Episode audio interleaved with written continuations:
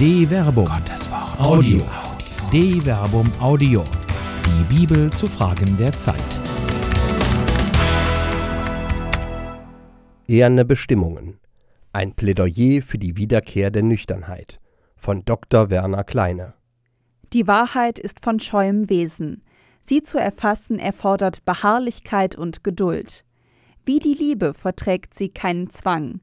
Sie naht sich dem, der sich finden und ergreifen lässt.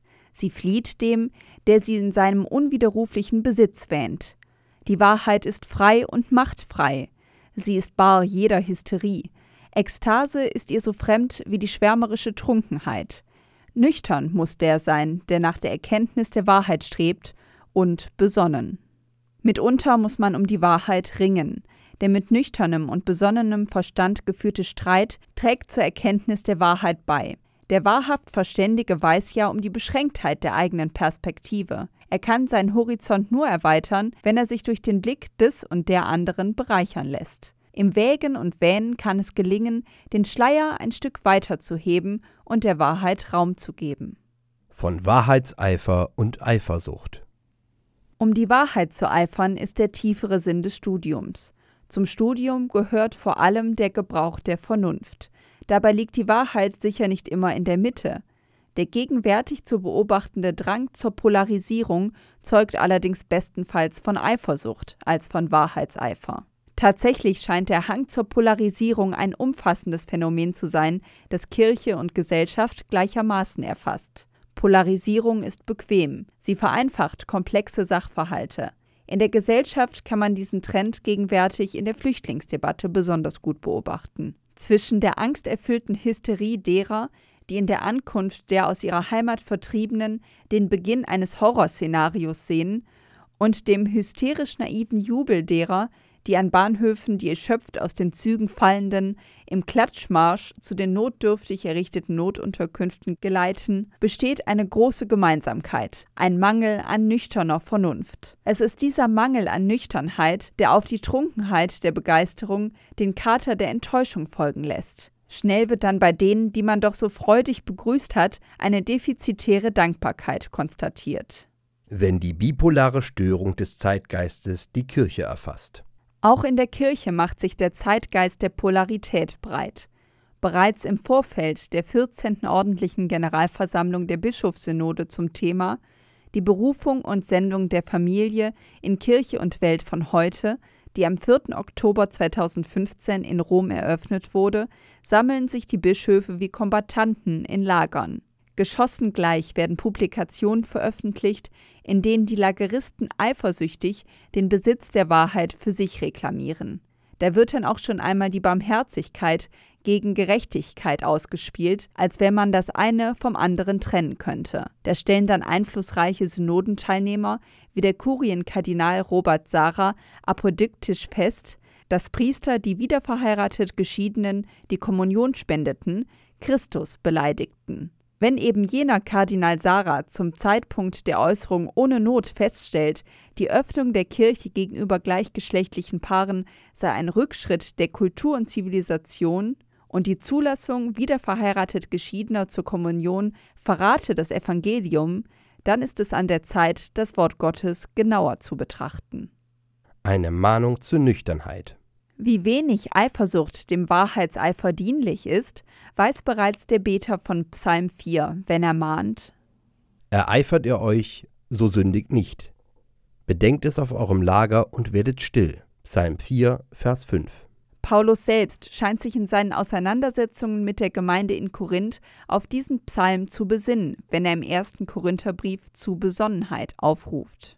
Werdet nüchtern, wie es sich gehört, und sündigt nicht. Einige Leute wissen nichts von Gott, ich sage das, damit ihr euch schämt. 1 Korinther Kapitel 15 Vers 34. Die nüchterne Logik Gottes. Paulus argumentiert in seinen Briefen häufig ernüchternd logisch. Seine Theologie ist bei jeder frommen Schwärmerei. Wie wenig solche Schwärmerei oder eine an Hysterie grenzende Ekstase, wie man sie in Korinth offenkundig schätzte, für den Glauben austrägt, stellt er wenige Verse vorher fest. Jagt der Liebe nach, strebt aber auch nach den Geistesgaben, vor allem nach der prophetischen Rede, Denn wer in Zungen redet, redet nicht zu Menschen, sondern zu Gott. Keiner versteht ihn. Im Geist redet er geheimnisvolle Dinge. Wer aber prophetisch redet, redet zu Menschen.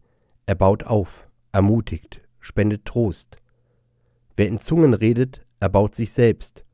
Wer aber prophetisch redet, baut die Gemeinde auf. Ich wünschte, ihr alle würdet in Zungen reden, weit mehr aber, ihr würdet prophetisch reden. Der Prophet steht höher als der, der in Zungen redet, es sei denn, dieser legt sein Reden aus, dann baut er auch die Gemeinde auf. Was nützt es euch, Brüder, wenn ich komme und in Zungen vor euch rede, euch aber keine Offenbarung, keine Erkenntnis, keine Weissagung, keine Lehre bringe? 1 Korinther, Kapitel 14, Vers 1 bis 6. Schließlich kommt er zu folgendem Schluss. Ich will nicht nur im Geist beten, sondern auch mit Verstand. Ich will nicht nur im Geist Gott preisen, sondern auch mit dem Verstand. 1 Korinther, Kapitel 14, Vers 15. Die Logik Gottes, der Logos Theou, braucht Verstand, Honos und Nüchternheit, Nephein. Ehe zwischen schwärmerischer Spiritualisierung und konkreter Wirklichkeit. Wie wenig die paulinischen Mahnungen zur Nüchternheit aber in der Kirche mitunter beachtet werden, zeigt sich an den spirituell hyperbolischen Ausführungen, zu denen gerade zölibatär Lebende in Sachen Ehe neigen. Als Beispiel mag man hier die Ausgabe 40 bis 41 15 der Kirchenzeitung Köln vom 2. Oktober 2015 nehmen. Nicht weniger als vier Beiträge befassen sich mit dem Thema Ehe und in allen Beiträgen gewinnt man den Eindruck, die Ehe sei eine Angelegenheit für spirituelle Spezialisten. Da wird einfach und ohne zu hinterfragen von der von Gott gedachten Schöpfungsordnung gesprochen, auf die Jesus anspielt, während es bei Jesaja heißt: Denn meine Gedanken sind nicht eure Gedanken und eure Wege sind nicht meine Wege, spricht der Herr. Jesaja, Kapitel 55, Vers 8. Wird hier festgestellt, das Evangelium dieses Sonntags soll uns ganz sicher darin ermutigen, die Unauflöslichkeit der Ehe als gelebtes Abbild der Liebe Gottes für ein erfülltes und glückliches Ehe- und Familienleben zu verkünden, andererseits dringend gute Wege zu finden für die Menschen, denen das zu leben nicht gelungen ist. In einem anderen Beitrag wird ein Lob auf die Ehespiritualität gesungen. Dort heißt es unter anderem im Vertrauen auf die Gegenwart der geistigen Wirklichkeit der Liebe im Menschen, die uns von Jesus Christus vorgelebt und zugesagt wurde, der Inkarnation Gottes im Menschen bis auf den heutigen Tag, kann sich dieser Bewusstwerdungs- und Reifungsprozess zur Liebe hin vollziehen.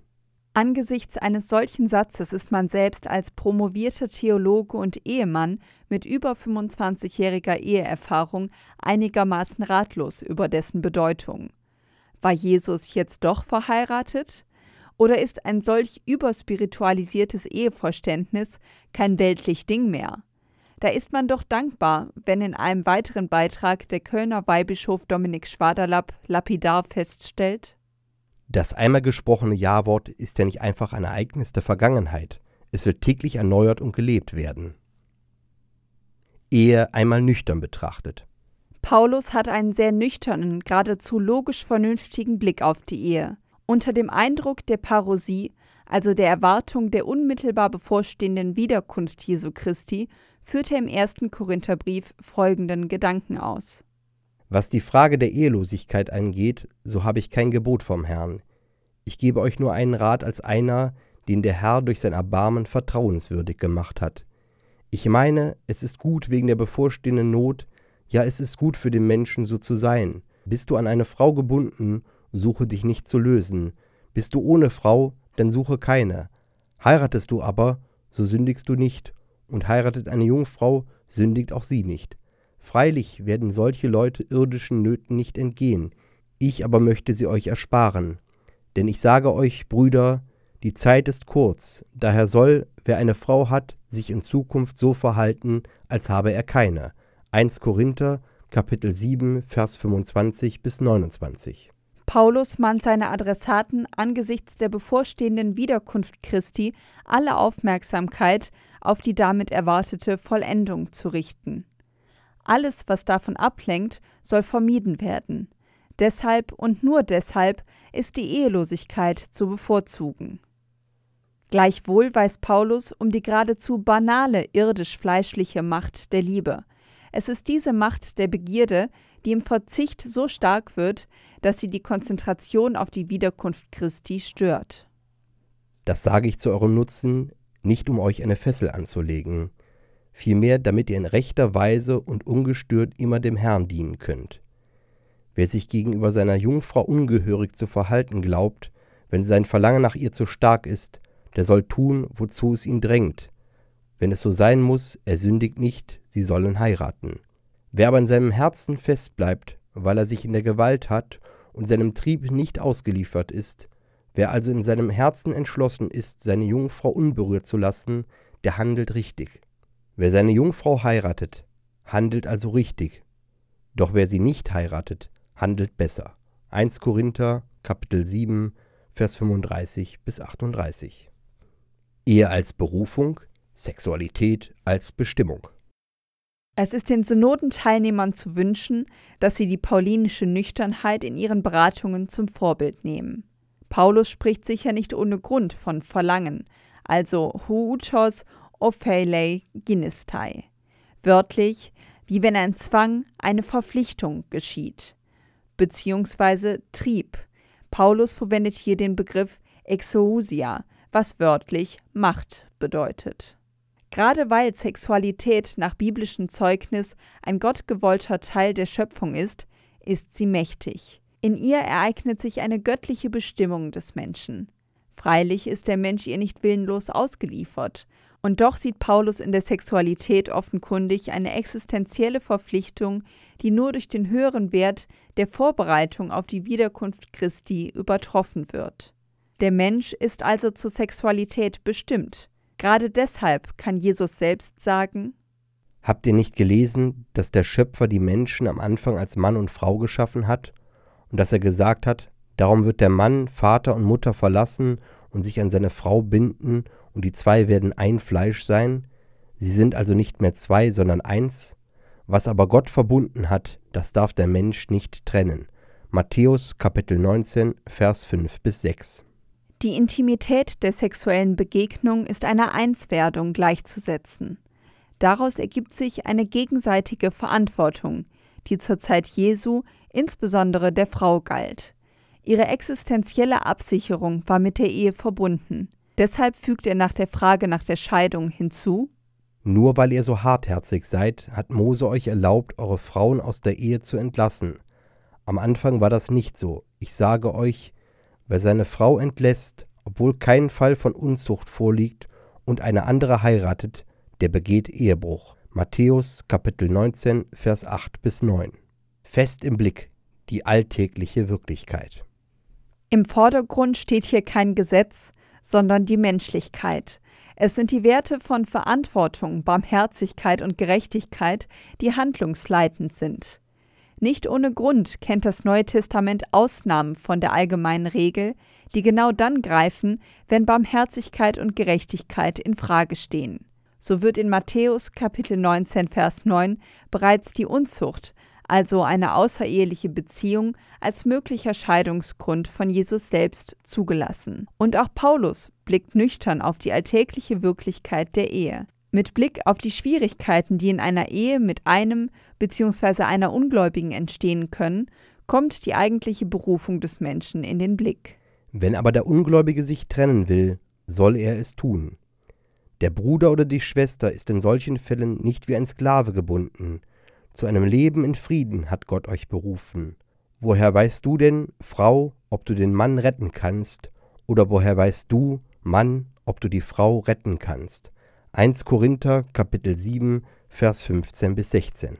Zentral ist die Berufung des Menschen zu einem Leben in Frieden. Hieran hat sich alles Handeln der Kirche messen zu lassen. Wie kann dem Menschen ein Leben in Frieden ermöglicht werden? Wie kann das Leben auch im Scheitern noch gelingen? Nüchternheitsgebot. Die Welt von heute braucht den nüchternen Blick auf die Wirklichkeit genauso wie die Kirche. Was für die Welt im Allgemeinen gilt, gilt für die Kirche im Besonderen. Die abschließenden Fragen des Paulus gelten deshalb insbesondere auch den Synodenteilnehmern. Woher weißt du denn, Frau, ob du den Mann retten kannst? Oder woher weißt du, Mann, ob du die Frau retten kannst? 1 Korinther Kapitel 7 Vers 16. Paulus hat schon nüchtern erkannt, dass die fleischliche Sehnsucht eine Macht, ja geradezu eine Verpflichtung des Menschen ist. Darf die Kirche die Menschen um einer vermeintlich reinen Wahrheit willen unter einen falschen, ja geradezu widergöttlichen Zwang stellen, wenn sie zu einem Leben in Enthaltsamkeit verpflichtet werden, weil Hoffnung und Verheißung, die in eine erste Ehe gesetzt wurden, sich nicht erfüllt haben? Darf man alles einfach so in einen Hut werfen? Familie, Sexualität, Ehe und Partnerschaft? Wird die Überspiritualisierung der banal alltäglichen und doch göttlichen Bestimmung des Menschen gerecht? Wohl kaum. Es wird Zeit, dass die trunkene Spiritualisierung mit Vernunft ausgenüchtert wird. Nicht umsonst mahnt der Autor des ersten Timotheusbriefes. Deshalb soll der Bischof ein Mann ohne Tadel sein, nur einmal verheiratet, nüchtern, besonnen, von würdiger Haltung, gastfreundlich, fähig zu lehren, er sei kein Trinker und kein gewalttätiger Mensch, sondern rücksichtsvoll, er sei nicht streitsüchtig und nicht geldgierig. Er soll ein guter Familienvater sein und seine Kinder zu Gehorsam und allem Anstand erziehen. 1 Timotheus, Kapitel 3, Vers 2 bis 4. Es wird Zeit, dass die glossolale Kakophonie der episkopalen Lageristen sich wieder an dieser Logik des Wortes Gottes orientiert. Eine Produktion der Medienwerkstatt des katholischen Bildungswerks Wuppertal Solingen-Remscheid. Autor Dr. Werner Kleine. Sprecher Jana Turek und Marvin Dillmann.